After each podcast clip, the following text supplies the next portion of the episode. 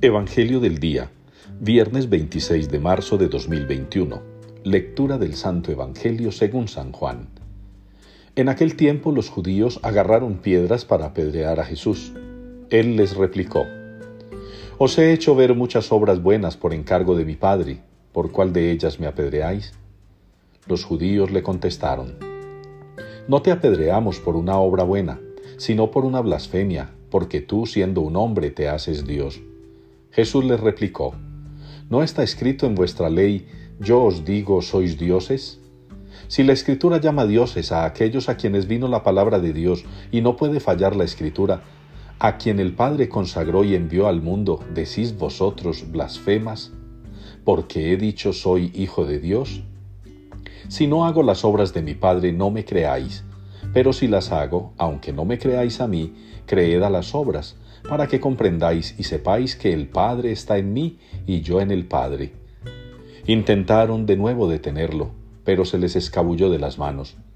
Se marchó de nuevo al otro lado del Jordán, al lugar donde antes había bautizado Juan, y se quedó allí. Muchos acudieron a él y decían, Juan no hizo ningún signo, pero todo lo que Juan dijo de éste era verdad, y muchos creyeron en él allí. Palabra del Señor.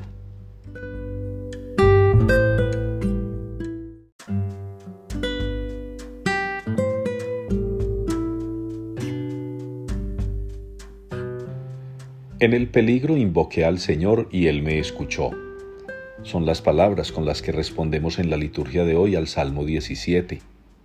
Es una afirmación que hacemos nosotros con las palabras que nos presta el salmista una afirmación de la bondad con la que el Señor nos cuida, la misericordia con que nos protege el Padre Celestial.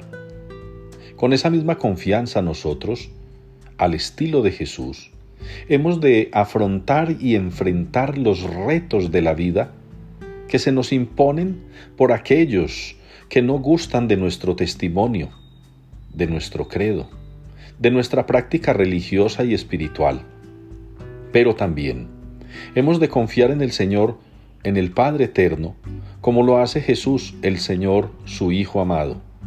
A pesar de los peligros que le rondan, a pesar de que le buscan la caída, siempre está confiado en la misericordia del Padre, porque esa confianza la refrenda con su obediencia a la voluntad de Dios. Que nosotros también, haciendo la voluntad del Señor, no temamos nunca el peligro ni la persecución, porque el Señor, en el peligro, nos escuchó cuando le invocamos.